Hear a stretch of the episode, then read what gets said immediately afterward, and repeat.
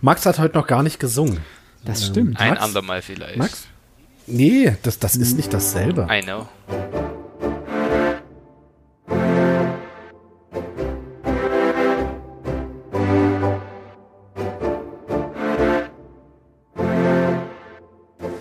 Ein herzliches Hallo zu einer neuen Folge Frontispitz. Mein Name ist Philipp und mit dabei natürlich wieder meine beiden liebsten Mitpodcaster Alex und Max. Grüß Gott. Hallo. Toll, vor allem so synchron. Im Chor. Ja, ne? Im Chor. Das, das ohne abzusprechen. Ihr habt äh, geübt, vorher. oder? Wir haben, wir haben übelst geübt. Ähm, Ich muss zusammen, das war jetzt auch, glaube ich, das synchroneste, synchronste, was wir überhaupt, Synchroneste finde ich schön. das synchroneste, was wir überhaupt geschafft haben. Aber egal. Ja, wir begrüßen natürlich alle Hörerinnen und Hörer bei der neuesten Folge unseres Frontispitz-Podcastes. An alle Stammhörer, an alle Stammhörer natürlich willkommen zurück. An alle Neuhörer äh, herzlich willkommen. Und an alle, die warum auch immer heute gezwungen werden zuzuhören. Tja, Pech gehabt. Ihr schafft das. Nee, eben nicht. Ihr, ihr schafft Ihr das. schafft genau. das, genau. Wir machen es diesmal am Anfang, immer das am Ende wieder vergessen. Wir haben auch äh, Social Media Accounts. Tatsächlich. Äh, wie eigentlich jeder heutzutage. Ähm, fast jeder. Und zwar findet ihr uns auf Instagram und auf Twitter unter Frontispitz Podcast. Und da könnt ihr diverse Neuigkeiten immer von uns lesen. Äh, Buchempfehlungen, Rezension, Kurzrezensionen bringen wir hin und wieder ähm, und was uns so literarisches über den Weg läuft. Also schön auf Abo klicken. Da fällt mir ein, ich habe heute eine E-Mail bekommen von StudiVZ. Ich möchte doch bitte meine Bilder äh, sichern. ähm, ich wusste gar nicht, dass es StudiVZ noch gibt. Großartig. Äh, das nur mal so reingeworfen. Komplett aus dem Kontext gezogen, aber ja. Und jetzt ganz ungeskriptet. Philipp, haben wir nicht auch einen YouTube-Account? Ja, wir haben einen YouTube-Account, der bald einer Pflegestufe unterzogen wird. Okay, das klingt ist ganz richtig. ich schlimm. habe in ein, Tatsächlich. Pflegestufen haben haben immer mit, mit Problemen zu tun.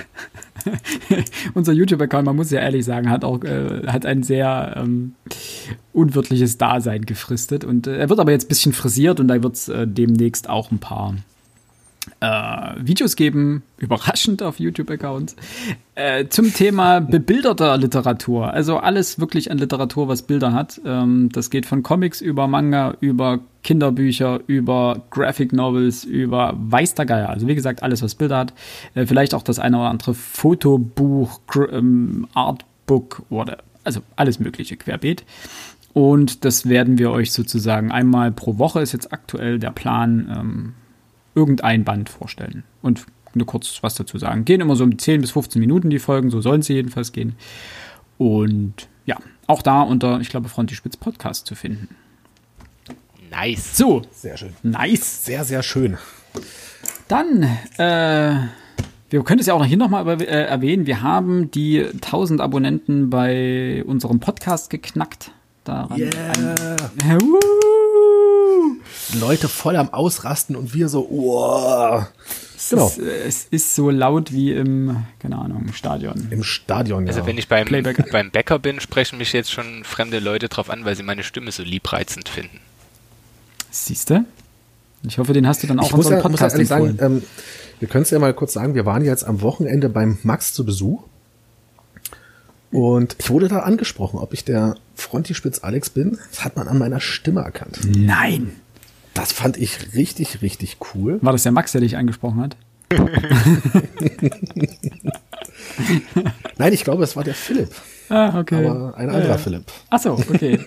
Ich habe mit Ja. Namenprobleme. Ja, macht ja nichts. Nein, vielen, vielen Dank an jeden von euch. Äh, Das, äh, Ja. das äh, ist wirklich toll. Das haben wir uns eigentlich auch so nicht ausgedacht. Also, naja, was haben wir gedacht am Anfang? Keine Ahnung. Aber wir haben es uns auf gesagt, jeden Fall verdient. Das hoffe ich. Das hoffe ich. Äh, wir haben uns gedacht, wenn wir 100 Leute erreichen, dann sind sind wir, sind wir göttlich unterwegs. Aber dass es so viel sind, ist natürlich großartig. Also vielen Dank dazu. Wir wollen euch aber jetzt nicht weiter langweilen mit unserem Frontispitz-Werbegeplapper, sondern haben natürlich, äh, denn es ist der erste Donnerstag im Monat, ein weiteres neues Buch. Naja, neu nicht, aber ein, ein neues Buch für uns, für euch zum Vorstellen. Und äh, Alex darf jetzt ein paar warme Worte zur Autorin. Ja, wir haben mal wieder eine Autorin im Programm, das freut uns auch sehr. Ähm, zur Autorin ein paar warme Worte sagen und dann noch was zum Inhalt des Buches und dann werden wir schon los spoilern. Genau, so machen wir das. Ähm, tja, erste, erste Donnerstag im Monat. Äh, rein zufällig auch der Donnerstag, der, der Tag vor dem Präsidentenduell in den USA, Trump und Biden. Und ohne das zu wissen, haben wir natürlich jetzt eine amerikanische Autorin heute mit reingenommen. Äh, Carson McCullers. Niemand Geringeres als Carson McCullers, möchte ich fast schon sagen. Denn sie gilt zumindest laut, ähm, wie heißt denn diese, diese, ist das die Deutsche Welle? Nee, nicht die Deutsche Welle, Deutschlandfunk. Äh, gilt sie als, fast, gilt sie als die große, unbekannte, bekannte der amerikanischen Literatur. Und das Buch habe tatsächlich ich vorgeschlagen. Ich bin vor einigen Wochen auf die Autorin, nee, das ist gar nicht wahr, vor einigen Monaten schon auf die Autorin aufmerksam geworden und habe mir vor ein, einigen Wochen das erste Buch von ihr besorgt und war so begeistert, dass ich jetzt praktisch das komplette Övre bei mir zu Hause stehen habe. Und ähm, auch ganz unabhängig der Folge von heute fast alles jetzt auch durchgelesen habe. Okay, wie viel sind ja. das insgesamt? Äh, es sind sieben, sechs Bücher, davon fünf Romane und äh, ein Kurzgeschichtenband. Hm. Zwei davon haben wir, glaube ich, auch schon auf unserem Instagram-Account gestellt. Genau. genau. Das, was wir heute vorstellen, war das dritte Buch, was ich gelesen habe. Und äh, die anderen beiden folgen doch gewissermaßen als Teaser für die Folge heute. Ja, Carson McCullers. Viele ich behaupte jetzt mal, dass sie vielleicht tatsächlich eine der eher unbekannten Autorinnen ist, obwohl sie in den USA selber als eine der ganz, ganz großen gezählt wird. Geboren 1917 im Bundesstaat Georgia als Lula Carson Smith. Wie auch immer man da auf den Namen Carson McCullers kommt als Künstlernamen, das weiß ich leider nicht. Ähm, ihr Leben war leider, möchte man sagen, durch Krankheit und Schicksalsschläge geprägt. Mit 15 Jahren hat sie den ersten von insgesamt drei wirklich schweren Schlaganfällen erlitten. Mit 15? Mit 15. Ähm, die Frau ist tatsächlich auch nur 50 Jahre alt geworden und ihr dritter Schlaganfall war dann leider auch der letzte gewesen. Ähm, sie fing relativ früh an mit Schreiben. Schon mit 16 hat sie ihre erste Kurzgeschichte mit dem Titel Wunderkind herausgebracht, erschien in irgendeiner Zeitschrift, wenn mir hier alles täuscht. Äh, gilt als Meisterwerk. Die ist auch wirklich nicht schlecht. Ähm, sie studierte und nach der Highschool fing sie aber auch relativ schnell an, dann auch tatsächlich als in Anführungszeichen richtige Autorin ähm, zu veröffentlichen und hat mit 23 Jahren das Buch Das Herz ist ein einsamer Jäger veröffentlicht, welches zur welches glaube ich in den Top 10 der, wie auch immer man so etwas misst, der wichtigsten amerikanischen Werke des 20. Jahrhunderts steht. Sie war zweimal verheiratet, ähm, zweimal mit demselben Mann. Die erste Ehe äh, dauerte acht Jahre und ging ziemlich unschön auseinander. Äh, einige Jahre später hat sie den Mann nochmal geheiratet. Diesmal äh, dauerte die Ehe vier Jahre und endete im Selbstmord ihres Ehemannes. Okay. Und das ist ja, also wie ich schon sagte, ähm, Schicksalsschläge und natürlich ihre Krankheit. Und die letzten Jahre, sie hat 1961 das letzte Buch herausgebracht und in den letzten sechs Jahren, glaube ich, war nur noch durch, durch die Nachwirkung der ersten zwei Schlaganfälle und Lungenentzündung und was weiß ich, was sie da noch alles hatte, geprägt, bevor dann 1967 der dritte Schlaganfall dann tatsächlich auch ihr Leben beendete. Ähm, ich vermute mal und ähm, ich glaube, ihr gebt mir da vielleicht auch ein bisschen recht, auch wenn ihr bloß dieses eine Buch bisher gelesen habt, vermute ich mal, aber diese Schicksalsschläge, diese, diese dauernden Tiefschläge, das hat natürlich ihr literarisches Schaffen geprägt. Und zieht sich auch wie ein roter Faden durch nahezu alle Werke, die sie herausgebracht hat. Und ja, wir lesen heute ihren Roman, beziehungsweise besser gesagt ihre Novelle, die Ballade vom traurigen Café. Und da würde ich euch doch gleich mal fragen wollen, wie hat's euch denn gefallen? Ich überlasse Philipp den Vortritt. Ja, gerne.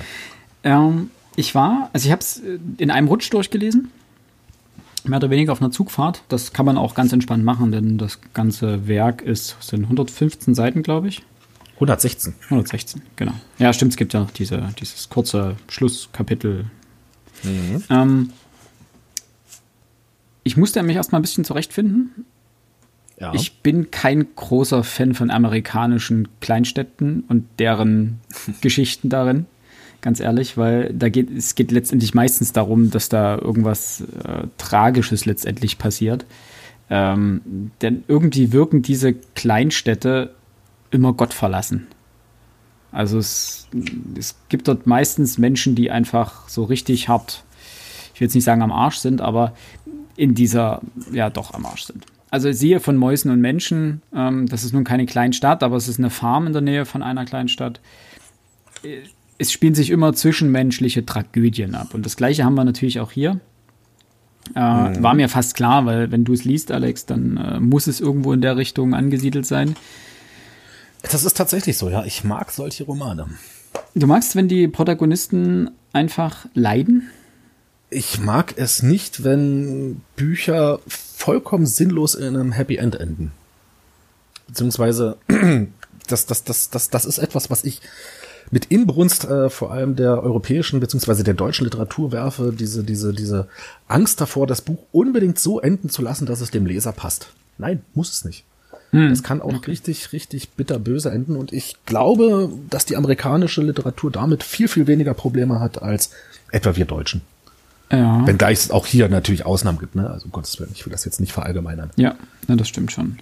Also äh, ich, ich sag mal so, es muss stimmen. Sowohl in der Einrichtung als auch in der anderen. Ähm, wenn es ein Happy End gibt, dann muss es plausibel sein. Genauso, ja. wenn es eine Tragödie ist, dann muss auch die plausibel sein. Also so eine Aneinanderreihung von Schicksalsschlägen, nur um am Ende zu sagen, ich habe ein Werk geschrieben, was den Leser weinen lässt. Äh, ist auch übertrieben. Ist auch recht. übertrieben. Also äh, ich, jetzt wird ein schwerer Vergleich, aber Fitzek zum Beispiel macht ja mit seinen, da geht es nicht um traurig, sondern es geht um, um krasse Momente, um psychisch krasse Momente. Und seine Bücher waren ja dann irgendwann nur noch eine Aneinanderreihung von möglichst kruden psychischen Perversitäten, einfach um den Leser vor den Kopf zu stoßen. Wo du dir dann schon gedacht hast, boah, jetzt wird es ganz mittlerweile ganz schön konstruiert. Also ich habe seine neuesten, die letzten zwei, drei Jahre nichts mehr von ihm gelesen, aber ähm, das Schema blieb ja gleich so ein bisschen. Da, aber er hat Erfolg damit, ne? Aber er hat natürlich, klar, wenn du. Muss man neidlos anerkennen, ja. Ich glaube, das ist ein bisschen Lesegewohnheit. Äh, ich habe mit meiner Freundin letztens drüber gesprochen, äh, was, was willst du denn lesen, so nach dem Motto. Du hast ja eine gewisse Lesegewohnheit und mhm. häufig sagen viele, ja, ich möchte unterhalten werden von einem Buch. Und mich unterhält die klassische Heldenreise zum Beispiel. Oder mich unterhält, ähm, also nicht mich persönlich, aber den Leser unterhält meinetwegen der klassische Liebesroman und sagt, das ist toll. Und ich, ich, lese sehr gerne Liebesromane, weil ich die lesen kann und muss nicht groß drüber nachdenken und am Ende alles schick. Und den nächsten Roman, den ich lese, wird auch wieder ein Liebesroman, weil ich will mehr davon haben. Und dann stört das nicht. Und wir würden vielleicht sagen, ja, das ist 20 Mal die gleiche Geschichte mit anderen Namen. Ja, was macht genau das gleiche Liebesfilme? Was macht sie so erfolgreich? Aber es ist für viele einfach so eine gute Laune abschalten und am Ende ein Happy End und ach, ist das schön. So ein bisschen Weltflucht, immer wieder das Gleiche. Und dann gibt es natürlich Leser, die sagen, nein, ich möchte von dem Buch aber auch gefordert werden. Ich möchte eben nicht 20 Mal die gleiche Geschichte lesen, sondern ich möchte andere Geschichten lesen. Ich möchte andere Welten entdecken, andere Perspektiven sehen und so weiter. Und wenn du eher zur zweiter, zweiter Kategorie gehörst, dann wirst du auch Bücher finden, durch die du dich durcharbeiten musst und die dir erstmal prinzipiell keinen Spaß machen, so wirklich beim Lesen vielleicht, die dir aber trotzdem gefallen deswegen. Weil du sagst, okay, das Buch fordert mich, das Buch will, dass ich drüber nachdenke. Das kann ich jetzt nicht mal abends irgendwie ein bisschen nebenbei lesen, sondern muss ich konzentriert sein. Das ist wirklich eine Beschäftigung und keine Berieselung im Klassischen. Und äh, die Ballade vom traurigen Café würde ich fast eher zu zweiterem auch zählen, oder? Denn es ist jetzt kein Buch, das du so nebenbei mal liest. Es ist jetzt. Das schreiben viele, das schreiben viele. Ähm, mhm. Weniger, weil das jetzt unglaublich dicht und komplex ist. Von so, ist es gar nicht? Von seiner Handlung, auch von seiner Beschreibung nicht. Es ist sehr einfach, sehr klar strukturiert, sehr durchgängig. Ähm, aber du wirst doch ein bisschen in den Bann gezogen von der Geschichte und von der, von der Figurenentwicklung auch. Und das muss ich auch fairerweise sagen wenn dir ab Mitte des Bandes klar ist, wo die Reise hingeht. Also es war jetzt, okay. das Ende fand ich jetzt nicht groß über, war jetzt kein Moment, sondern das war, ja, das dachte ich mir so. Also ohne schon okay. vorher zu wissen, dass es ein Drama war, weil, also außer der, der, der einzige Hinweis war, dass du es gelesen hast und dass es das traurige Café ist. dachte ich mir dann schon, dass es jetzt kein äh, Ponyhof-Beschreibung ist. So viel okay. zu meiner langen Kurzzusammenfassung. Nein, alles gut, alles gut. Ich wollte zwischendurch hin und wieder einfach mal sagen, ähm, wir sprechen über ein Buch, Freunde, nicht über alles, was Literatur betrifft. ähm, ich kann mich in vielen Punkten gegebenen, ja doch, ich kann mich in vielen Punkten Philipp anschließen.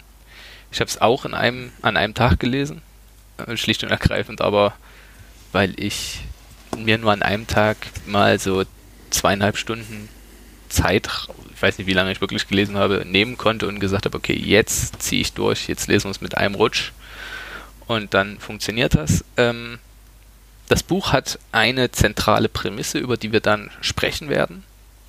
Die kann man mhm. teilen, die kann man nicht teilen. Ich finde die okay. Aber was Philipp angesprochen hat, nämlich, dass man eine Ahnung hat, was passiert und es passiert. Genau das ist mein Gefühl zu dem Buch. Weil ich mir die ganze Zeit dachte, jetzt gib mir irgendwas, gib mir noch einen Kick, gib mir, ir gib mir irgendetwas, das mich, das mir das Gefühl gibt, dass ich hier nicht gerade meine Zeit verschwendet habe nicht im Sinne von, es ist, es ist okay geschrieben. Es ist äh, interessante Charaktere, einige, einige bleiben für mich ein bisschen sehr blass. Ähm, aber, aber die Hoffnung, dass, ja, dass es mich nochmal überrascht, dass es mir nochmal so ein, ja, so ein Gefühl gibt, äh, okay, Mensch, da hatte jemand einen eigenen Gedanken, der, der, den ich noch nicht eine Million Mal gehört habe. Na klar, das Buch ist älter, gegebenenfalls ähm, ist das schon der Skandal, beziehungsweise einfach auch die Charaktere sind ein Skandal, wenn man so möchte. Ähm, denn die sind eben nie keine Abziehbilder, sowohl vom Äußeren als auch vom Inneren. Aber insgesamt muss ich sagen, das Buch läuft bei mir unter der Kategorie. Okay. Das ist ja kein Problem. Ähm, es wird gleich noch zum Problem, aber das, das klären wir dann später, Max. Ist, ja? Genau, wir werden dann später in Ruhe nochmal drüber reden, wenn die Mikros aus sind. Nein, Quatsch. Ähm, ich gebe euch ja leider äh, in großen Teilen recht. Es ist tatsächlich nicht ihr bester Roman. Und wir können nachher auch gerne mal drüber diskutieren, warum das ist. Ich sage jetzt einfach mal nur, es gilt vom Sprachlichen her, also wirklich nur vom Sprachlichen her, als eines der ganz, ganz großen Werke der amerikanisch-englischen Literatur des 20. Jahrhunderts. Mhm. Gilt als eine der herausragendsten Novellen, die die Amerikaner hervorgebracht haben. In sprachlicher Hinsicht. Wir lesen jetzt die deutsche Übersetzung, aber dazu kommen wir später noch, am besten nach der Spoilerwarnung. Ähm, auch ich sehe das, sehe das so, es ist wie es endet, möchte ich fast sagen, wusste ich schon, bevor ich es angefangen habe zu lesen. Also nicht nur, weil ich die Autorin ja zu dem Zeitpunkt dann mittlerweile kannte, sondern auch, weil es hinten drauf steht. Ja, äh, der Klappentext. Also, äh, ich, ich lese es mal kurz vor, damit unsere Hörer auch wissen, worum es überhaupt geht. Ähm, Miss Amelias, nee, Miss, doch, Miss Amelias Kaffee ist die einzige Vergnügungsstätte weit und breit. Dort verkauft die unabhängige und starke Frau ihren selbstgebrannten Schnaps und dort lebt sie mit Vetter Lyman, einem kleinen buckligen Mann, der gar nicht ihr Vetter ist. Dann jedoch kehrt ihr ehemaliger Mann in die Stadt zurück. Eine tragische Dreiecksgeschichte aus dem amerikanischen Südstaaten. Punkt, Punkt, Punkt. Also ich glaube, da ist doch klar, was am Ende passieren muss. Aber es steht äh, ja noch drunter, was dann, wie es dann. Da, da dachte ich mir so, so ein bisschen so, es geht ja noch weiter, der, der Klappentext hinten. Äh, eine tragische, okay, Dreiecksgeschichte ja. aus den amerikanischen Südstaaten über die im Leben ewig zu kurz kommenden, über Sehnsucht, Verrat, bittere Enttäuschung und kurzes Glück. Dachte ich mir so ein bisschen, ist vielleicht ein bisschen zu viel hinten drauf geschrieben. Wobei ähm, im Titel steckt es ja schon. Die Tra Ballade vom traurigen Café. Das, das ja. kann nicht happy sein. Und sobald du die ersten zwei Seiten gelesen hast, ist auch klar, wo die Reise hingeht, ungefähr. Ja. Äh, und dann ist auch der Klappentext hinten in Ordnung. Weil dann geht es ja nur noch so um dieses Wie und warum und weshalb und. Ich habe, wenn man so Rezensionen, ähm, englischsprachige Rezensionen zu diesem Buch mal liest, habe ich fast das Gefühl, das Buch liest man nicht wegen seines Inhalts. Das ist so eins von diesen Büchern, was man liest, um, keine Ahnung, der sprachlichen Erhabenheit irgendwie lauschen zu können oder wie auch immer. Aber ich glaube, rein inhaltlich ist das jetzt auch kein, kein Wunderwerk. Also das ist jetzt nix, äh, wie, wie Max auch so sagte, dieses Gib mir mehr. Das, das gibt's in diesem Buch halt einfach nicht. Das gibt das Buch gar nicht her. Ja. Ist natürlich, können wir nachher mal diskutieren, wollte das die Autorin so oder wollte sie das nicht? Aber ja, wollen wir einsteigen ins Buch? Dann würde ich jetzt nämlich sagen, Spoilerwarnung, bevor wir jetzt hier noch übelst um das Buch äh, drumherum reden. Genau, für alle, die neu sind, sozusagen kurz erklärt, wir werden jetzt wirklich komplett den Inhalt des Buches besprechen. Ähm, dementsprechend gibt es jetzt unsere Spoilerwarnung. Wenn ihr sagt, ihr wollt dieses Buch vorher noch lesen, um es äh, um der Besprechung dann sozusagen noch besser folgen zu können oder um mitzudenken oder zu debattieren, könnt ihr uns natürlich auch gerne schreiben. Ähm, dann drückt jetzt Pause, lest das Buch und kommt dann wieder zurück. Wie gesagt, geht ja schnell. Äh, ansonsten viel Spaß jetzt.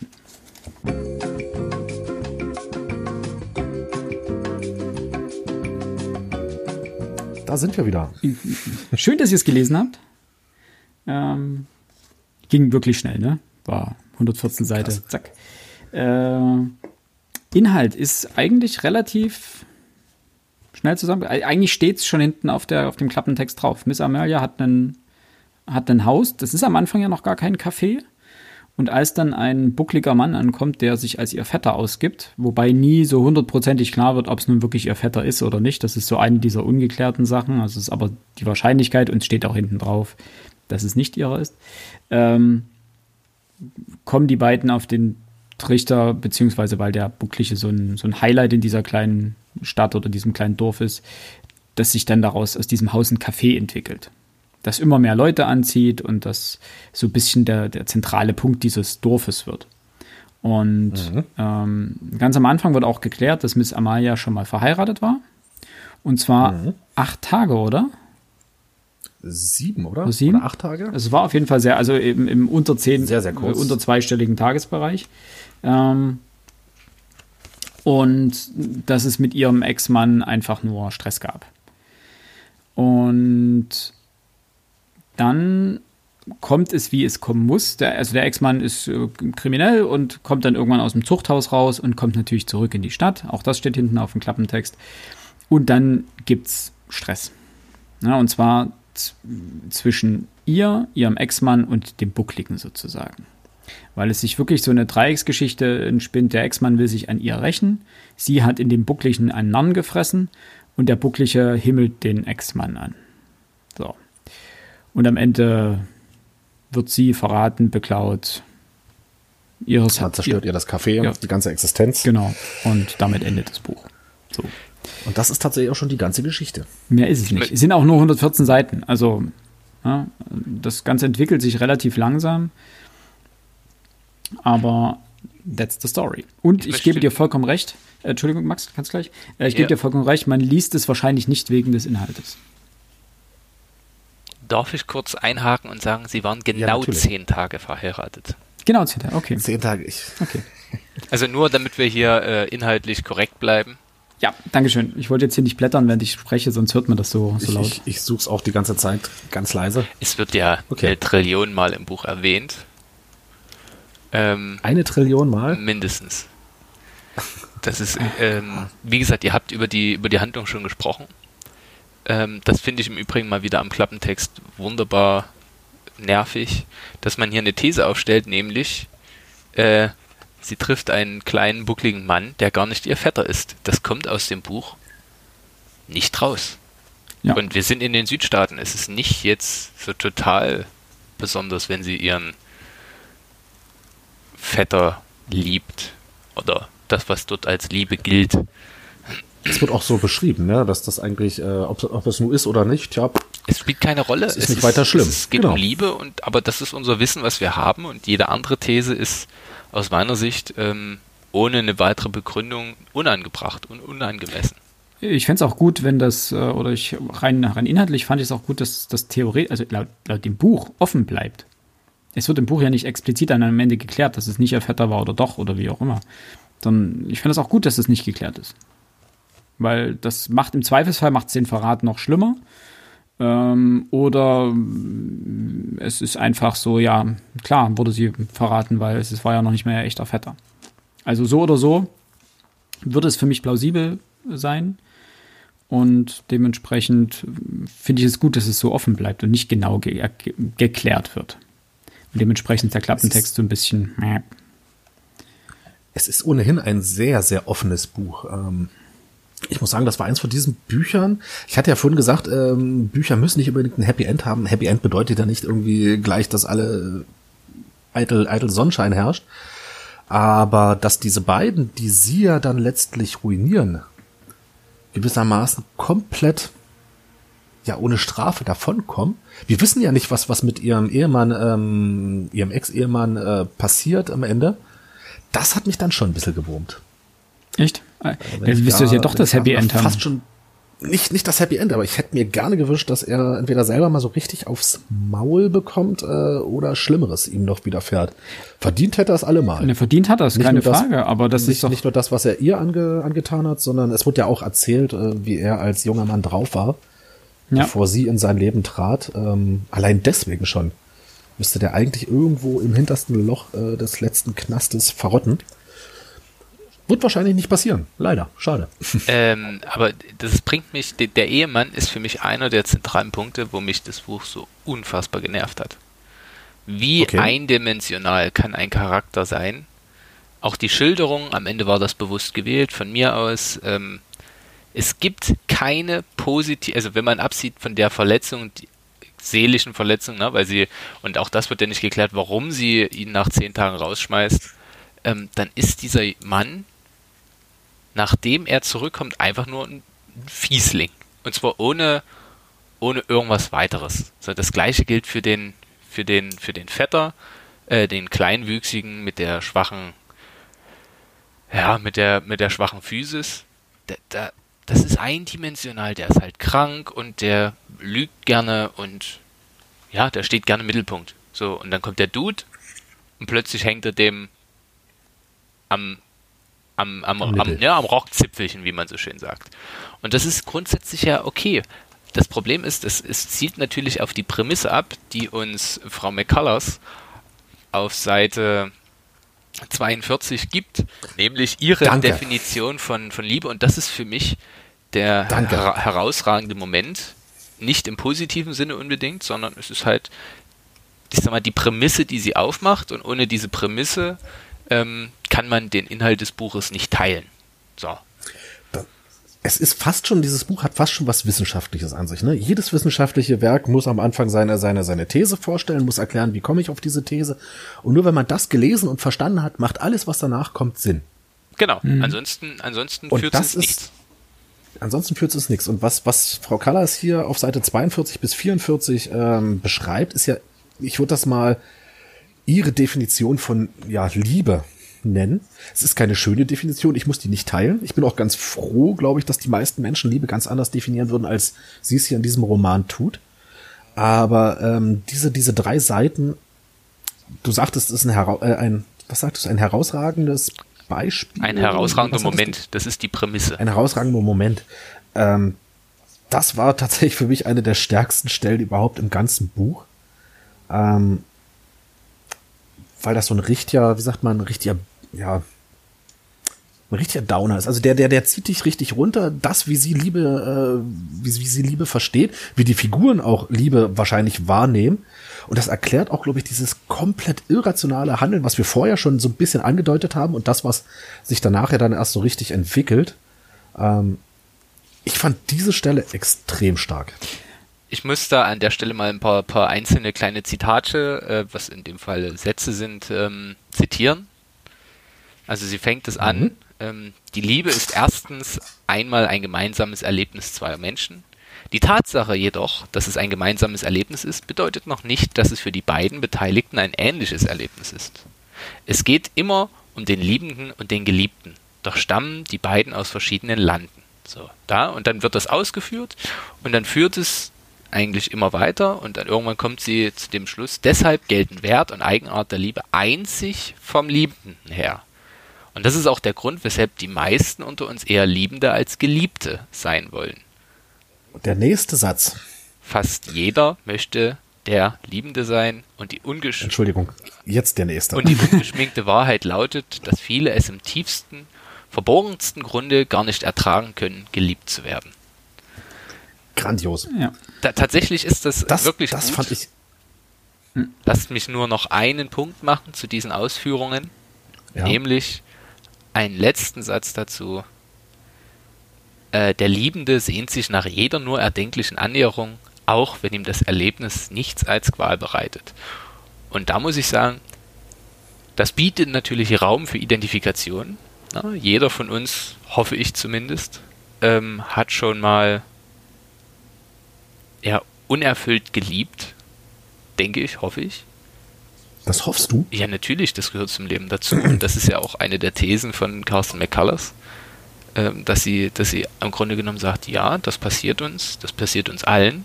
Und es passiert ja auch Mhm. allen Figuren im Buch, denn ähm, Miss Emilia liebt Lyman, eigentlich unerfüllt.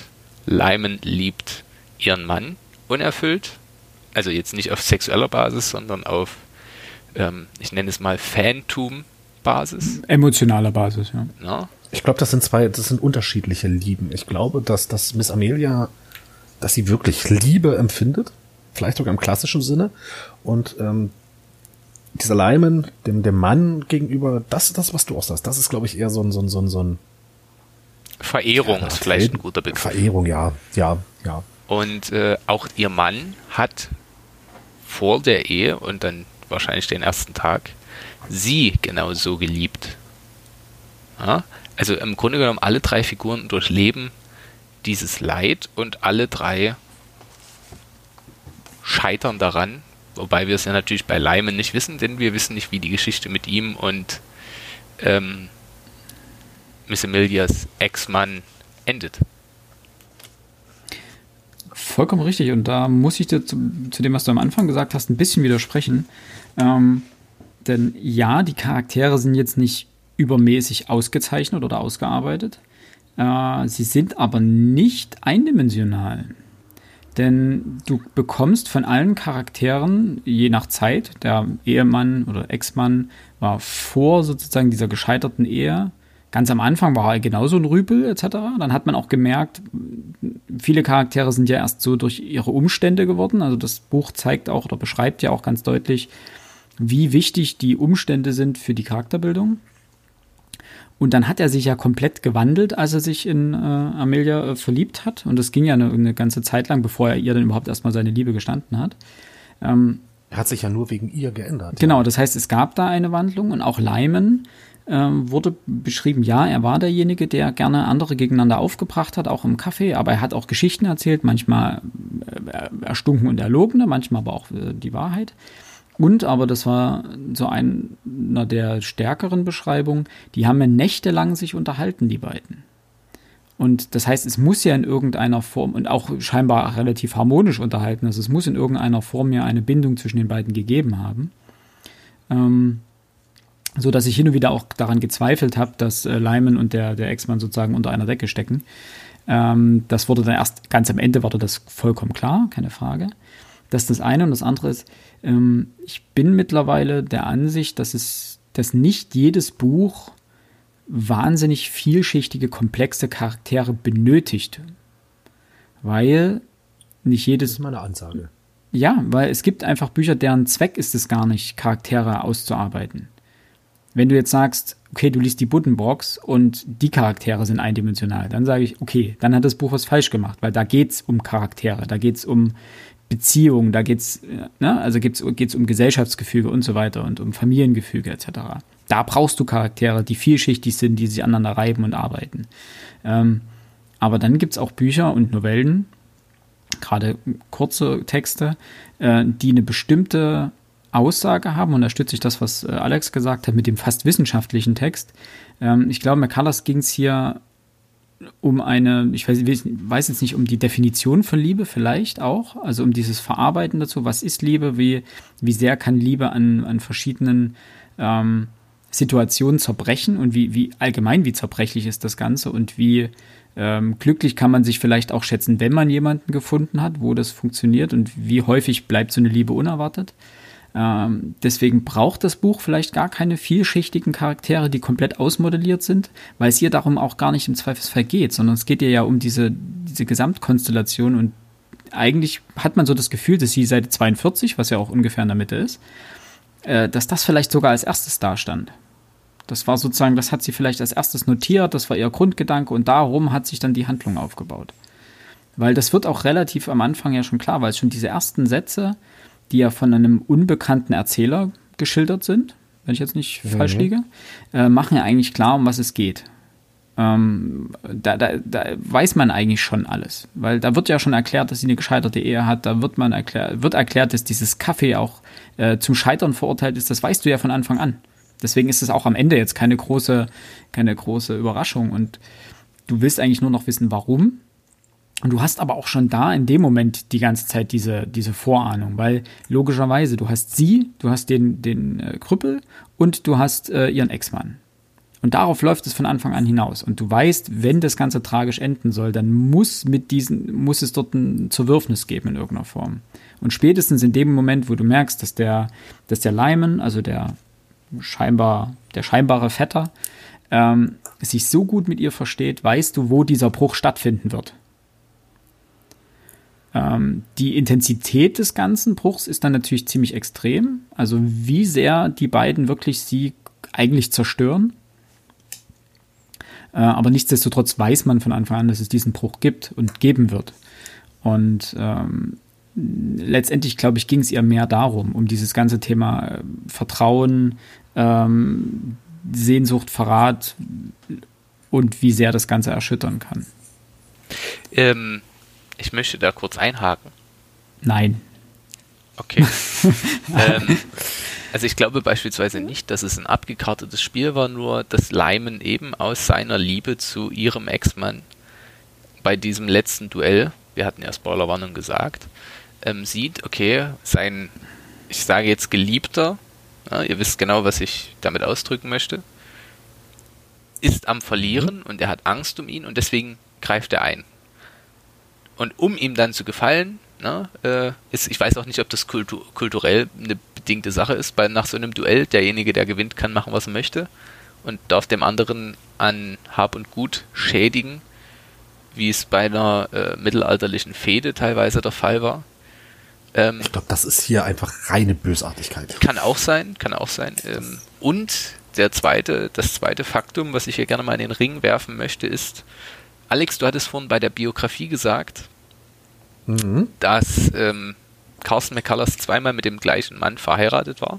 Genau, genau. Ähm, faszinierenderweise ist es ja zumindest nah dran. Ja? Ähm, ihr, äh, ihr Mann hat auch sie wollten wohl gemeinsam Suizid begehen und sie hat es dann doch nicht gemacht. Äh, das, das bin ich mir gar nicht sicher. Ähm, ich glaube, der Suizid ging ähm, einem riesigen Streit zwischen beiden nach. Also ähm, ich glaube nicht, dass sich beide umbringen wollte. Das war wahrscheinlich dann schon eher von ihm selber. Ja, das sind die Daten ähm, nicht ganz klar. Aber der Punkt ist. Das, das, das mag sein, ja. Ähm, dann lässt es natürlich, legt es natürlich die Vermutung nahe, dass sich Carsten McCullers in Miss Emilia ähm, wiedergefunden hat. Das Interessante ist nämlich, das Buch erscheint deutlich nach diesem Selbstmord ihres Ex-Mannes. Also deutlich einige Jahre. Und dann ist es natürlich interessant, sie mit einer sehr instabilen Physis. Oh, da muss ich ganz schnell, ähm, das Buch erschien vor dem Suizid. Das sah gerade bei meiner ähm, Recherche der, noch Ihr Mann aus. hat sich 1953 das Leben genommen. Es stimmte, was du sagtest.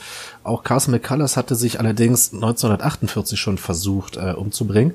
Das Buch, die Ballade vom traurigen Kaffee, erschien aber 1943. Ja, und den Buch ich von 51. verlesen, tatsächlich. Das ich habe eine andere Zahl gelesen zuerst. Äh, bitter. Ich denke, dass du dennoch recht hast, dass, dass, dass äh, ich weiß nicht, ob's Auto, ob man den, den Roman autobiografisch, den Roman, die Novelle autobiografisch nennen kann, aber äh, ich kann mir gut vorstellen, dass diese Miss Amelia, die ja als, als sehr starke Frau zumindest am Anfang beschrieben wurde, dass das vielleicht irgendwie so ein, ja, ein Idealbild dessen ist, was Carson McCullers selber sein wollte. Sie galt ja selbst auch so als, als so ein Enfant terrible, mhm. beziehungsweise hat sich mit diesen Enfant terribles ihrer Zeit abgegeben. Und nichts anderes ist ja Miss Amelia. Ja, sie brennt Schnaps, äh, sie hat kein Problem damit, anderen einfach mal eins auf die Glocke zu geben, wenn ihr was nicht passt. Sie hat einen Heidenspaß daran, äh, vor Gericht andere kaputt zu äh, klagen. Na, kaputt zu klagen, wenn es sein ja. muss. Also, ähm, ich weiß nicht, ob man Miss Amelia als starke Frau bezeichnen kann, aber ich denke schon.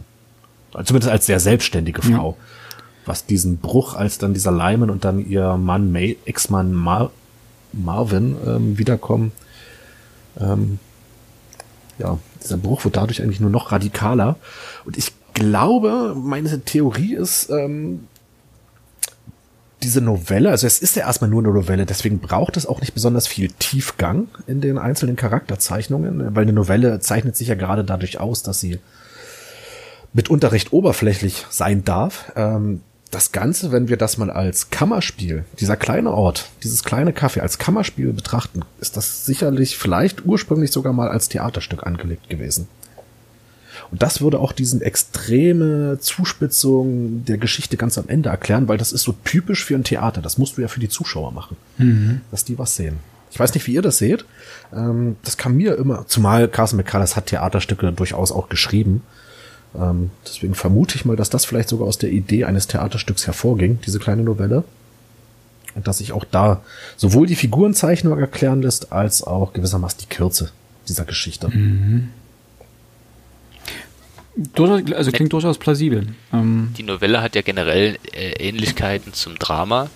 Äh, Theodor Sturm hat es mal als äh, die Schwester des Dramas bezeichnet. Ich denke, das kommt dem relativ. Das wusste ich nicht. Relativ ich nicht. nahe.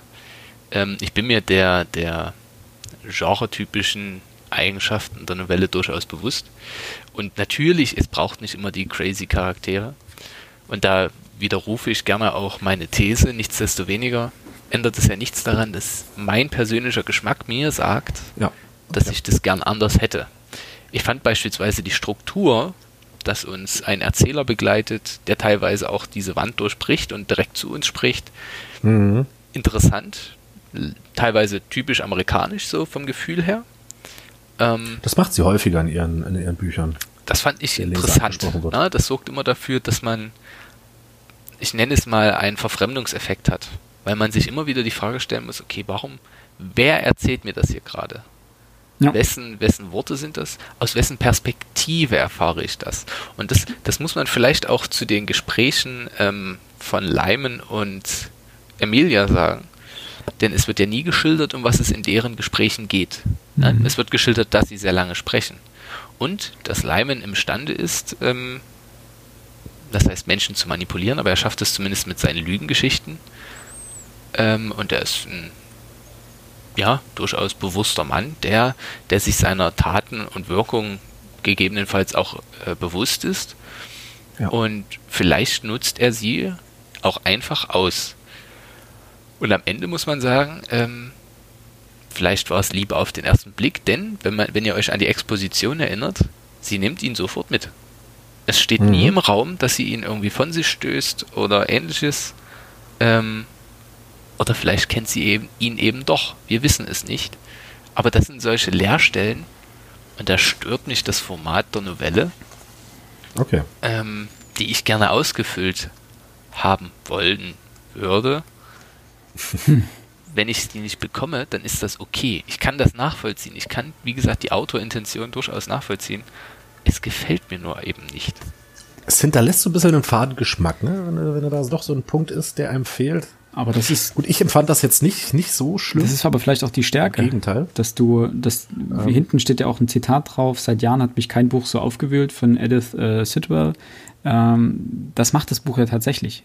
Du überlegst ja dann am Ende durch das offene Ende, durch die Tatsache, dass nicht ganz klar war, war das ein abgekartetes Spiel zwischen den beiden? Also zwischen Lyman und Marvin hieß er, glaube ich, ne? Ähm, war das ein abgekartetes Spiel? Hat er das quasi alles inszeniert oder hat sich das nur zufällig ergeben?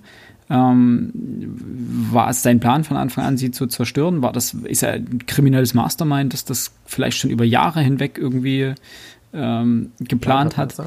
Das wird nicht klar. Das, das kann sein, muss nicht sein, das kann Zufall sein. Ähm, das, da, das geht nicht daraus hervor. Genauso der Erzähler. Dass du, du, du liest die ersten Sätze und du weißt, okay, der Erzähler ist nicht der Protagonist, also nicht die Protagonistin, ist keiner der Antagonisten oder anderen Protagonisten, aber er muss irgendwie in dem Dorf verortet sein. Also du hast dann irgendwie das Gefühl, ja, okay, das scheint ein Dorfbewohner zu sein, denn wie du richtig gesagt hast, es wird ja von außen geschildert, dass oben Licht brannte, dass mal eine Gardine zur Seite gezogen wird, dass die sich abends ganz lange unterhalten haben. Das hat immer so diesen Touch von außenstehender Beobachter, aber gefühlt außenstehender Beobachter plus. Weil er sieht das von Muss außen, nicht. weiß aber, dass die beiden sich nächtelang unterhalten. Oh.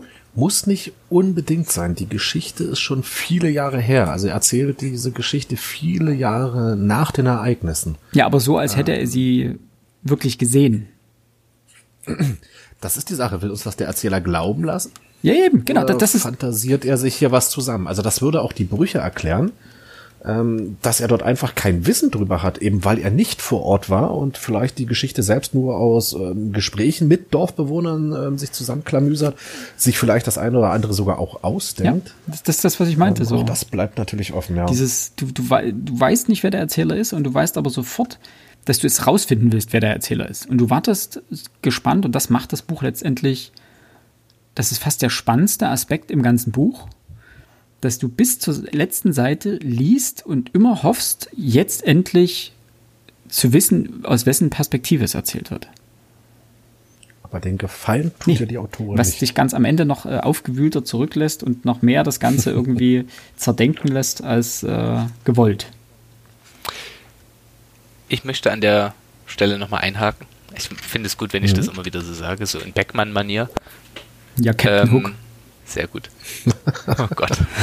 Sehr gut. Sehr gut. Ähm, ich finde, der erste Satz, der erste Satz des Buches gibt uns ja immer einen kleinen Einblick darin, was wir, was wir vom Buch erwarten können, sollen, wollen, mögen.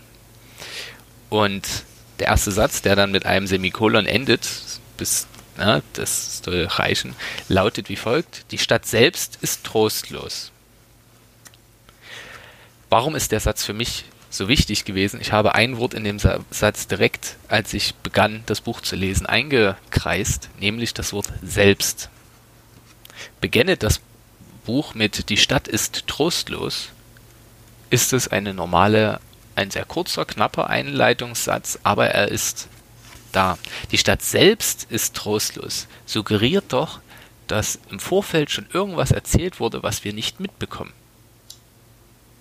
Mhm. Wisst ihr, was ich, versteht ihr, was ich, auf was ja. ich hinaus mhm. möchte? Mhm. Als wäre, wir stellen uns das vor, als wäre das so eine, als hätte der Erzähler erzählt, dann gab es einen Cut und dann hat man die Aufnahme von seiner Erzählung einfach fortgesetzt.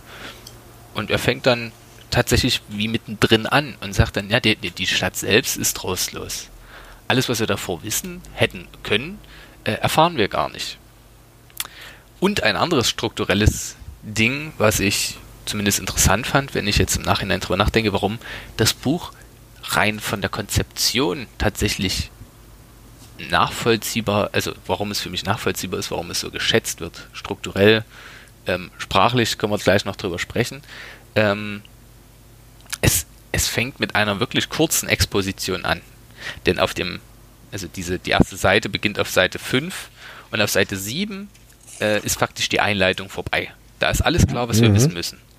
Nun gibt es auf Seite 6 einen Absatz und der endet mit äh, diese Augustnachmittage. Wenn man seine Schicht hinter sich hat, kann man rein gar nichts mehr anfangen, außer vielleicht zur Forks Falls Road hinauszuwandern und den Kettensträflingen zuzuhören.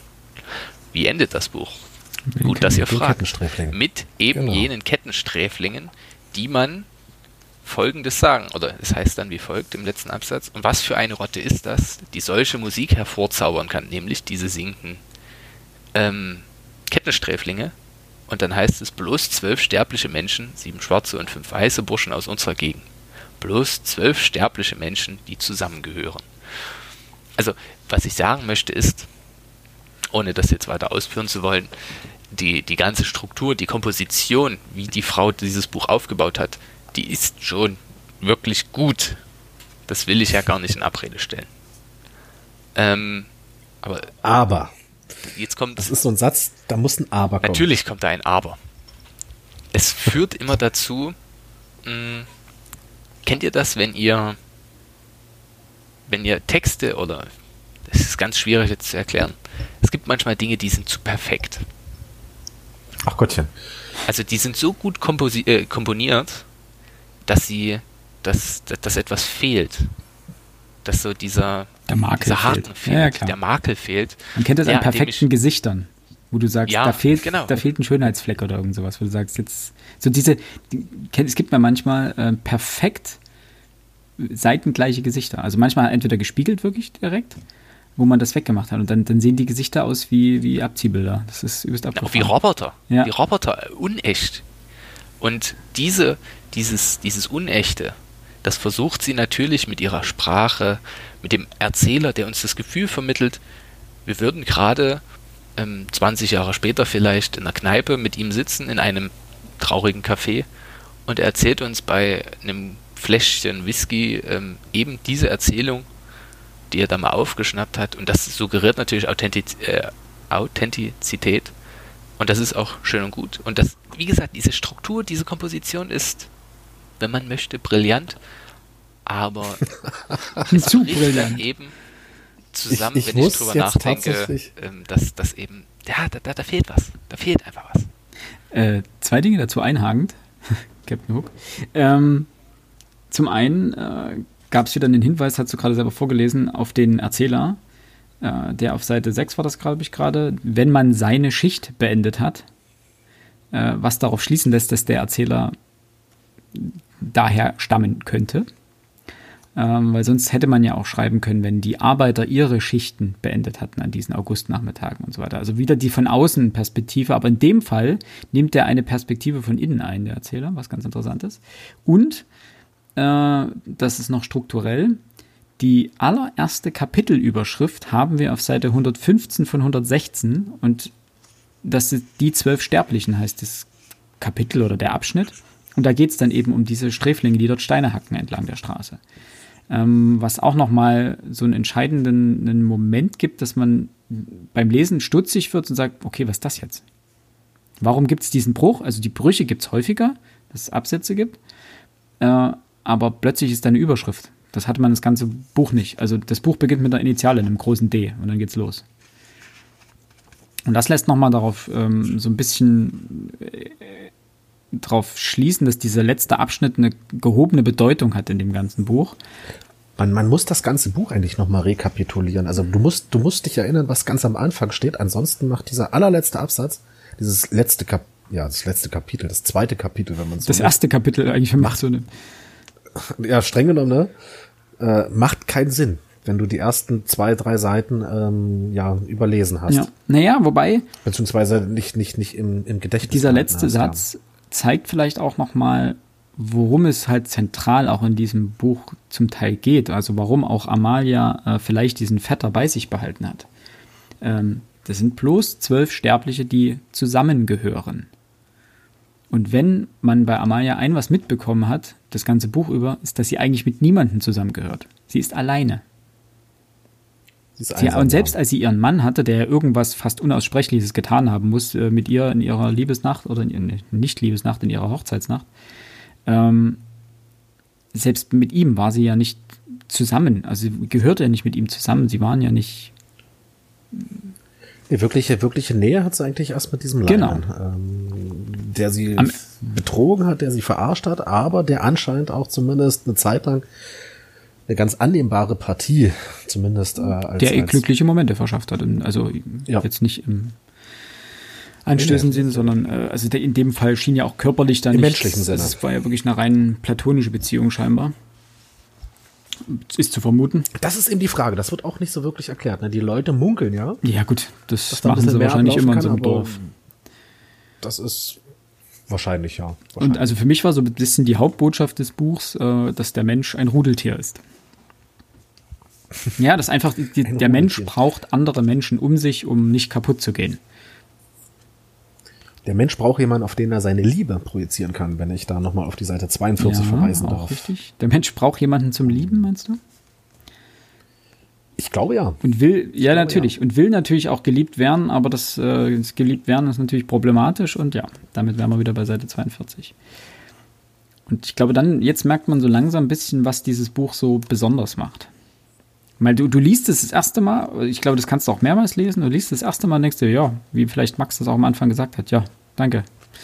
Und jetzt? Ist nicht schlecht. Ne? Und dann äh, fängst du an, das zu überlegen und die losen Enden so ein bisschen aufzugreifen und merkst, okay, das führt irgendwie dahin weiter und es, es hat so kein Ende und es wirft mehr Fragen Das auf, gehört. als es beantwortet und unangenehme Fragen dazu noch. Und am Ende schließt sich aber dann doch wieder irgendwo ein Stück weit der Kreis. Ja. Also ich kann nachvollziehen, warum es äh, so, ähm, so zentral sein kann für die amerikanische Literatur. Ist es eigentlich Schulkanon irgendwie in irgendeiner Form? Oh, das kann ich Okay. dir nicht sagen. Ich glaube Okay. nein. Ich glaube nein. Weil meistens hat man ja, wenn man sagt, okay, das ist eins der zentralen Werke, dass das dann gerade bei so einer Länge ähm, mit im, im Schulkanon drin ist. Das kann ich dir nicht sagen. Ist nicht schlimm. Danke. Nee, weiß ich nicht. Gut. Habt ihr noch Ja. was? So grundlegend. Die Sprache wollten wir noch besprechen. Die Sprache. Stimmt, wollte das man soll ja noch besprechen, sprachgewaltig genau. Ähm, ähm, tatsächlich geschrieben hat das niemand Geringeres als Tennessee Williams. Mir hat der Name irgendwas gesagt, aber ich musste auch nochmal nachschauen. Äh, ein amerikanischer Autor, ähm, auch aus den 40er, 50er, 60er Jahren, ähm, wirklich eine große Größe gewesen. Und der hatte im Buch von Carsten McCullers Spiegelbild im goldenen Auge, also ein anderer, diesmal wirklich ein Roman, hat er eine Art Rezension verpasst und dort wiederum schreibt er, ähm, ich spreche von der Ballade vom traurigen Café, das bestimmt zu den Meisterwerken unserer Sprache in der Form der Novelle gehört. So, jetzt haben wir ein Problem. Wir haben das Buch jetzt auf Deutsch gelesen. Ähm, und ich weiß jetzt nicht, was ihr für Ausgaben habt. Ich vermute mal, wird ähnlich wie bei mir sein. Das Buch ist das erste Mal 1961 äh, ins Deutsche übersetzt worden und wurde dann 1971 noch einmal überarbeitet. Und da hier nichts weiteres drinne steht, vermute ich mal, dass wir immer noch die Übersetzung von 1971 in der Hand haben. Und das ist jetzt natürlich doppelt problematisch. Einerseits 49 Jahre sind's her und das Deutsch vor knapp 50 Jahren war halt einfach mal ein etwas anderes Deutsch als das, was wir heute sprechen. Das ist ganz normal.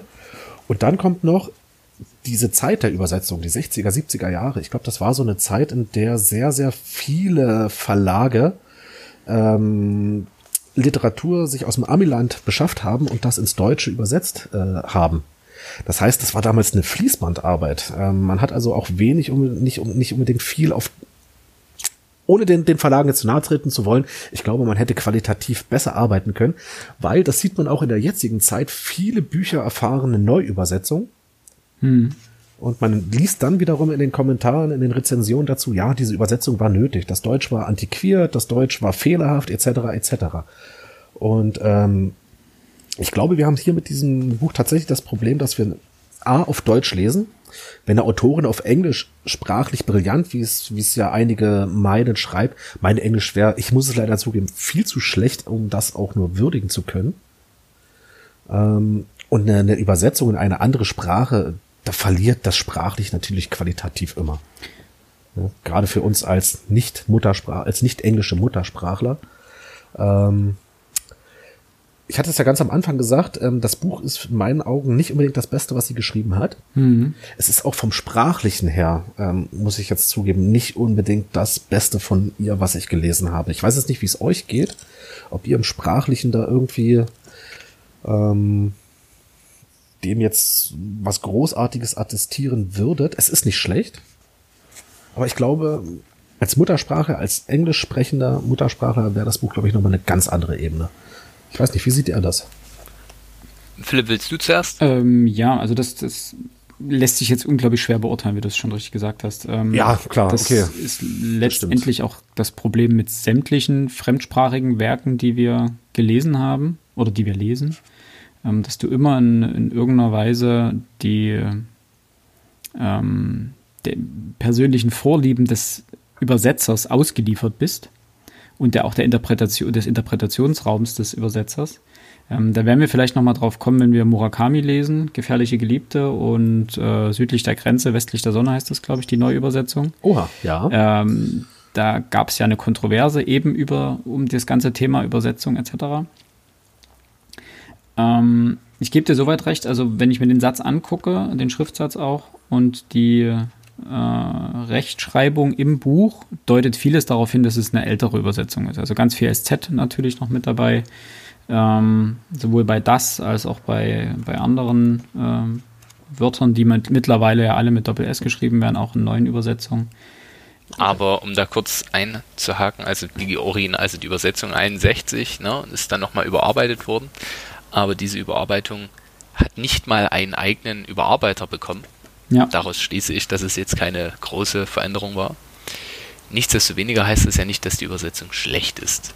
Und ich möchte auch gar nicht sagen, dass der Schreibstil oder die Sprache schwach ist. Sie ist ähm, der Thematik und dem Ort der Handlung angemessen, würde ich es mal nennen.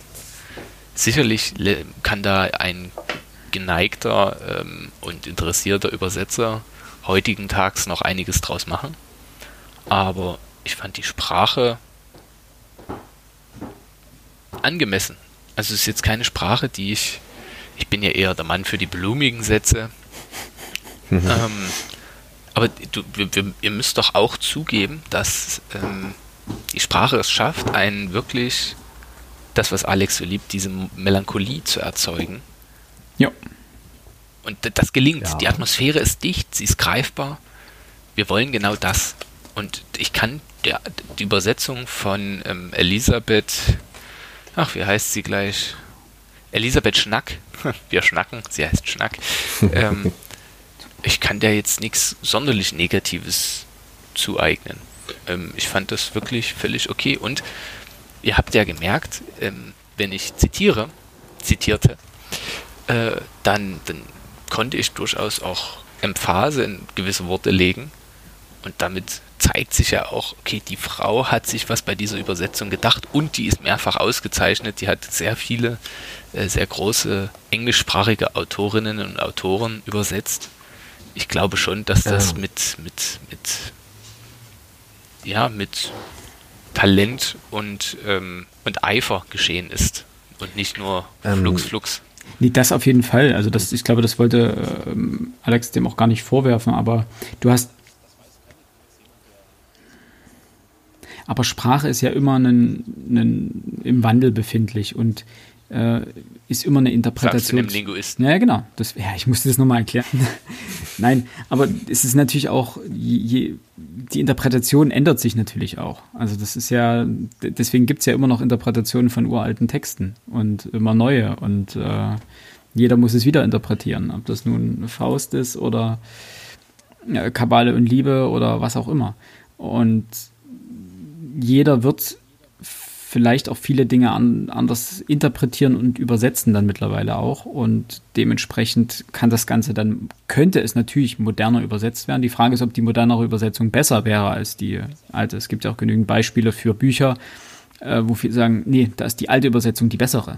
Herr der das Ringe stimmt, zum Beispiel jetzt als ja. großes ähm, strittiges Beispiel, wo sich ja Fangemeinden bis heute zoffen, ob die neue oder die alte Übersetzung die bessere ist.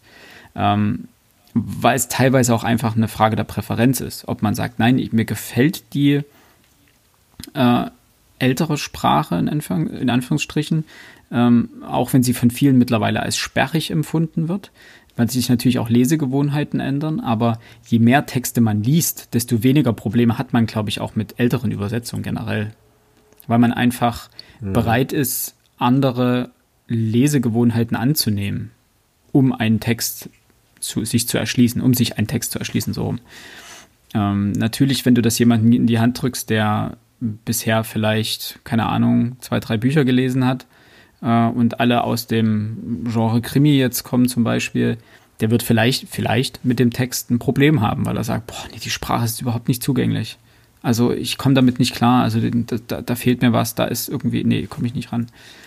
Aber ich glaube, jeder, der viel liest, wird sich äh, und viel vor allen Dingen verschieden liest, also genreübergreifend und ähm, auch äh, jahrzehnteübergreifend wird sich so ein Text schnell erschließen können und wird vielleicht seine Reibungspunkte an der Sprache hier und da finden. Aber generell denke ich, ist das ein sehr, sehr, sehr angenehm zu lesendes Buch. Also da haben wir auch schlimmere Beispiele schon kennengelernt. Das stimmt, das stimmt. Alex würde jetzt wahrscheinlich Mängele anführen. Na gut, bevor wir jetzt hier wieder auf meinen Kumpel zurückkommen. Und vom Hundertsten ins Tausendste geraten. Na, vom Hundertsten ins Tausendste, ja. Wollen wir doch die Folge jetzt ähm, mal abschließen und. Äh, ich bin jetzt echt gespannt auf eure Bewertung. Ich bin auch ich gespannt auch. auf meine Bewertung. bin ich auch. Wer möchte beginnen? Keiner wahrscheinlich. Da ich heute den Sprecher Mime brauche, darf ich als letztes. Darfst du sogar bestimmen, wer es darf. Darf ich sogar bestimmen. Ähm, äh, das war ja magst klar. du als erstes? Ja. Ja, Okay. Danke. Also, ich habe mein Fazit ja schon am Anfang gebracht. Ähm, es hat mir tatsächlich ganz gut gefallen. Ich finde es schön, dass man sich, dass dieses Buch am Ende ähm, Fragen aufwirft und einen so ein bisschen nicht loslässt. Und dass es gut ist mal wieder, dass wir darüber gesprochen haben. Denn das ist so ein Buch, dem das, glaube ich, unglaublich gut tut auch. Also wenn man es liest und einfach lesen und wieder in den Schrank zurückstellen und sich das nächste greifen. Ich weiß, das habe ich jetzt, glaube ich, schon mehrmals gesagt bei, bei verschiedenen Büchern. Also generell scheint es gut zu sein, über Bücher zu sprechen. Aber das ist ein Buch, was mal wieder dadurch gewinnt, wenn man danach drüber spricht, weil neue Perspektiven aufgemacht werden und Denkanstöße gegeben werden. Und das Buch gewinnt daran nochmal so extrem, weil es eben konsequent Fragen nicht beantwortet bis auf die offensichtliche handlungsrelevante. Und äh, das finde ich an Büchern immer sehr stark, wenn sie auch ein bisschen anregen zum Lesen und auch so ein bisschen nicht loslassen, dann merkt man auch ein bisschen, dass es, ähm, dass das Buch einen gefordert hat und dass es einen irgendwie schon berührt hat in irgendeiner Form. Dass man, dass es einem nicht egal ist. Also wie, wie das vielleicht jetzt am Anfang auch so klang, so nach dem Motto, ja, hab's gelesen, danke, tschüss. Ähm, sondern wenn man sich, wenn man dann noch merkt, man denkt ein, zwei Tage später noch darüber nach und wenn man dann darüber diskutiert, dass man, dass einen noch bestimmte Fragen nicht loslassen, dann merkt man eigentlich, dass das Buch irgendwie doch, doch was hatte. Äh, nicht, Was ausgelöst Genau, hat. nichtsdestotrotz ist natürlich, die Handlung bleibt ein gewisser Kritikpunkt natürlich. Denn sie ist klar absehbar, das ist auch gewollt. Ähm, das kann störend sein. Ich kenne genügend Leute, die Probleme damit haben, wenn sie ein Buch beginnen und wissen, wie es ausgeht. Also dieses, dieses rücklaufende Prinzip oder die auch Probleme mit Memento oder sowas haben, weil sie sagen am Anfang, ich weiß, was am Ende passiert. Dass letztendlich der Weg das Ziel dann ist, das muss man mögen. Das, das ist ein Stilmittel, das man wirklich mögen muss. Und ich kann nachvollziehen, wenn jemand sagt, nee, das, ich möchte am Ende überrascht werden. Ich möchte am Ende wissen, wer der Mörder ist und nicht am Anfang. Und deswegen muss man das Ganze so ein bisschen einschränken. Trotzdem, also sprachlich ist es sehr gut. Es hat mich jetzt nicht übermäßig vom Hocker gehauen, aber das hatten wir auch schon geklärt. Und für 115, nee, 116 Seiten sei es wirklich jedem ans Herz gelegt, der mal, der vielleicht noch gar keine Berührungspunkte mit amerikanischer Südstaatenliteratur hat. Ähm, Mhm. Weil das ein knackiger Einstieg ist. Da muss man keine 300, 400 Seiten lesen und sich dann irgendwie da durchquälen, durch, ähm, sondern hier hat man so einen knackigen Einstieg, der, glaube ich, viele Charakteristika dieser, dieses Genres mitbringt. Auch wenn es natürlich, wie du meintest, äh, nicht ihr stärkstes Werk ist, ist das vielleicht auch ganz gut, weil man sich eben danach steigern kann. Lange Rede, kurzer Unsinn. Äh, ich gebe dem Ganzen ah, sechs Punkte. Mhm. Weil, ja, Okay. Verdammt, möchte ich an der Stelle anmerken. Ähm, denn so ähnlich bin ich jetzt auch verblieben. Wir haben, also ich stelle immer wieder fest, wenn nachdem wir debattiert haben, fällt es mir oder fallen mir, gefallen mir Bücher mehr. also ich war, als wir das Gespräch begannen, durchaus bei einer eher sehr durchschnittlichen Punktzahl, das heißt bei einer 5. Aber jetzt, wenn ich drüber nachdenke, die Konzeption und ähnliches, das gefällt mir eben schon. Allerdings, und das habe ich ja zur Genüge schon angesprochen, es gibt ebenso viele Faktoren, die ich nicht so mochte. Ich glaube, dass mir die amerikanische Südstaaten-Literatur gegebenenfalls nicht so gefällt, wie es andere Genres vielleicht tun. Ich habe nicht bereut, das Buch gelesen zu haben. Ich bin sehr gespannt, wie es unseren Hörerinnen und Hörern gefällt. Aber insgesamt bin, finde ich es überdurchschnittlich. Wirklich überdurchschnittlich. Ähm, ich kann den Wert des Buches durchaus nachvollziehen, warum es zu den Klassikern der amerikanischen Literatur zählt. Verbleibe allerdings auch bei 6 von 10 Punkten. Okay. Oder nein, 6 von 10 äh, Cafés. ähm, Philipp hat das sehr schön ausgedrückt. Der Weg ist das Ziel. Und ich glaube, das ist vielleicht auch so die Berechtigung von diesem Buch. Also es ist ein sehr, sehr schöner Satz. Ähm, es ist so eins von diesen Büchern, die, die vor sich hin plätschern. Ne? Es, es überfordert nicht, es ist nicht besonders schwer zu lesen. Also auch da gibt's viel, viel Schlimmeres, nicht von ihr, von anderen Autoren. Es verwirrt nicht, obwohl es so viele Fragen offen lässt. Ähm, man muss allerdings auch andererseits sagen, auch da muss ich Max recht geben, es ist eins von diesen Büchern, dieses letzte Greifen, dieses, dieses Gefühl, boah, das, ich muss jetzt weiterlesen, ich will wissen, was passiert. Dieses, dieses Spannende, auch das ist etwas, ähm, was man in diesem Buch nicht unbedingt äh, suchen sollte. Also es fehlt. Ähm, das kann sie besser. In anderen Büchern kann sie besser. Ähm, ich will das jetzt gar nicht weiter ausführen. Ähm, für mich ist das eine Autorin, die ich entdeckt habe, also die ich für mich entdeckt habe von der ich demnächst praktisch alles gelesen haben werde. Es ist eine tolle Autorin. Es ist, das sei angemerkt, aus meiner Perspektive tatsächlich eines ihrer etwas schwächeren Bücher. Also wer Lust auf diese Autorin hat, darf gerne auch zu den anderen greifen. Und ich würde ihr sieben von zehn Kaffees geben. Ja, das ist doch eigentlich ganz gut. Dann sind wir doch sind wir bei 19 von 30. recht einvernehmlich geendet, muss ich sagen. Denke ich, denke ich doch auch. Ne? Wir lesen halt nur gute Bücher. Ich fand das übrigens sehr schön, dass ihr gesagt habt, ja, ähm, am Anfang doch etwas kritischer betrachtet, als es nach der Diskussion dann noch immer betrachtet wurde. Finde ich Wir hatten Aber so, so geht's mir tatsächlich auch äh, immer wieder, dass wenn ich dann von euch so den einen oder anderen Einwand oder Kritikpunkt oder die eine oder andere Lösung vielleicht auch für eine Frage meinerseits aufgreife, dass ich dann schon während der Besprechung merke, boah, krass, das Buch kann man ja doch vielleicht noch anders bewerten, als ich das gemacht Deswegen habe. machen wir es ja letztendlich. Ne? das ist ja das Schöne daran. Bestimmt. So, dann möchte ich an dieser Meine Stelle Lieben. allen danken, die uns so lange zugehört haben. Heute geht es eigentlich mit der Länge der Folge. Äh, dafür, dass das Buch so dünn ist, ist es allerdings natürlich doch wieder lang geworden. Ähm, aber das, das könnte sein, dass das nächste Buch, obwohl es sehr dick ist, die Besprechung kürzer wird. Das ähm, wollen wir uns äh, mal. Äh, schauen wir mal, ob, wir das, ob, die, ob die These hält.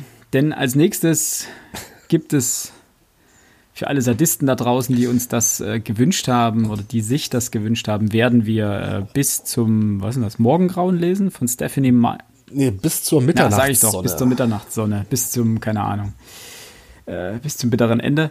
Ähm, den aktuellsten Roman der Twilight-Saga bei dem alles aus Edwards Sicht geschildert ist. Und ich kann so viel verraten. Huh. Unsere Prämisse da war, um jetzt kurz zu teasern, dass wir dieses Buch sehr und rein objektiv bewerten. Ja, also kein subjektives Bashing von wegen was für ein Müll, sondern es geht darum, das rein objektiv zu machen. Das war sozusagen die Herausforderung daran. Und das hatten sich sehr viele Hörer gewünscht und dementsprechend bekommt ihr dann am 5.11. die Mitternachtssonne präsentiert.